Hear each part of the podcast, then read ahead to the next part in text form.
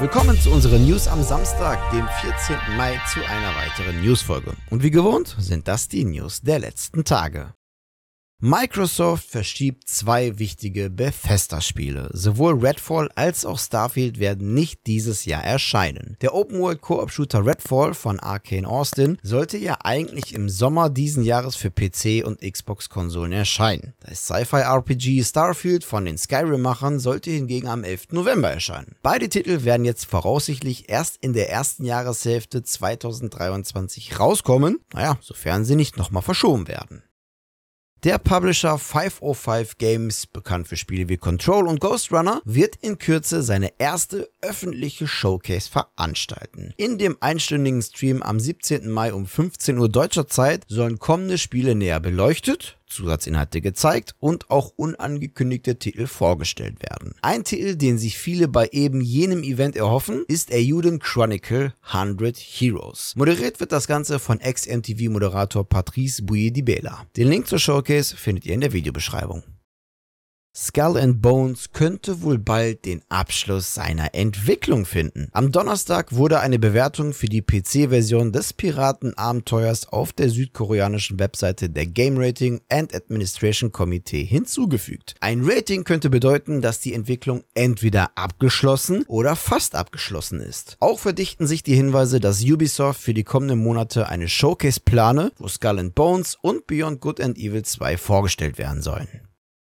In rund 20 Minuten hat Nintendo seine kleinen Perlen vorgestellt, die entweder bereits sofort während der Präsentation veröffentlicht wurden oder in Kürze auf der Nintendo Switch erscheinen werden. Highlight der Indie World waren wohl Oblitz und Gunbrella. Oblitz, so eine Mischung aus Bauernhofsimulation und Monsterzucht, befindet sich seit 2020 im Early Access und soll jetzt im Sommer aus diesem Status herauskrabbeln und dies nicht nur auf der Switch, sondern auch auf Xbox und PC. Gunbrella vom Publisher Devolver Digital ist ein actionreicher Retro-Side-Scroller, der eine Rachegeschichte erzählt und sicher den einen oder anderen Wortwitz dabei parat hält. Erscheinen soll das Spiel 2023. Neben diesen beiden wurden viele weitere Spiele angekündigt, darunter Idle Battle Manager, Curse to Golf, Totally Accurate Battle Simulator und das schon auf dem PC erschienene Mini Motorway, das ab sofort erhältlich ist. Wenn ihr die Showcase und deren Spiele nachsehen wollt, den Link findet ihr natürlich in der Videobeschreibung.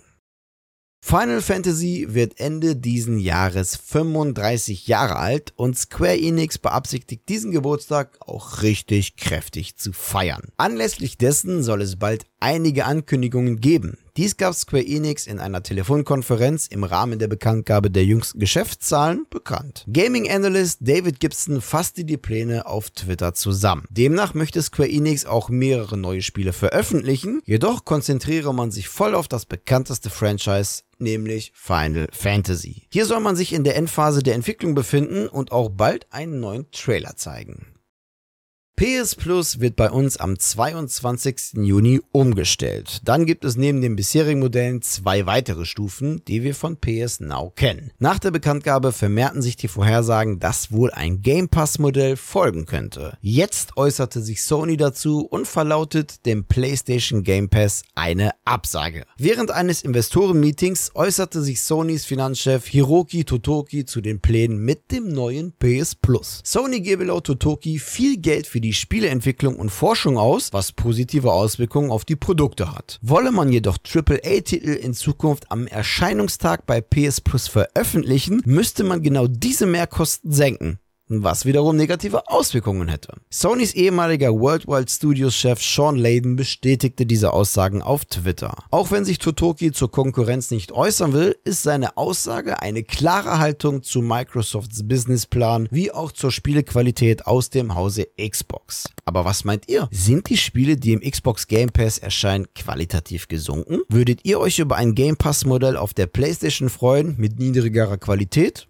Oder zahlt ihr dann doch lieber den Vollpreis? Schreibt es natürlich sehr gerne in die Kommentare.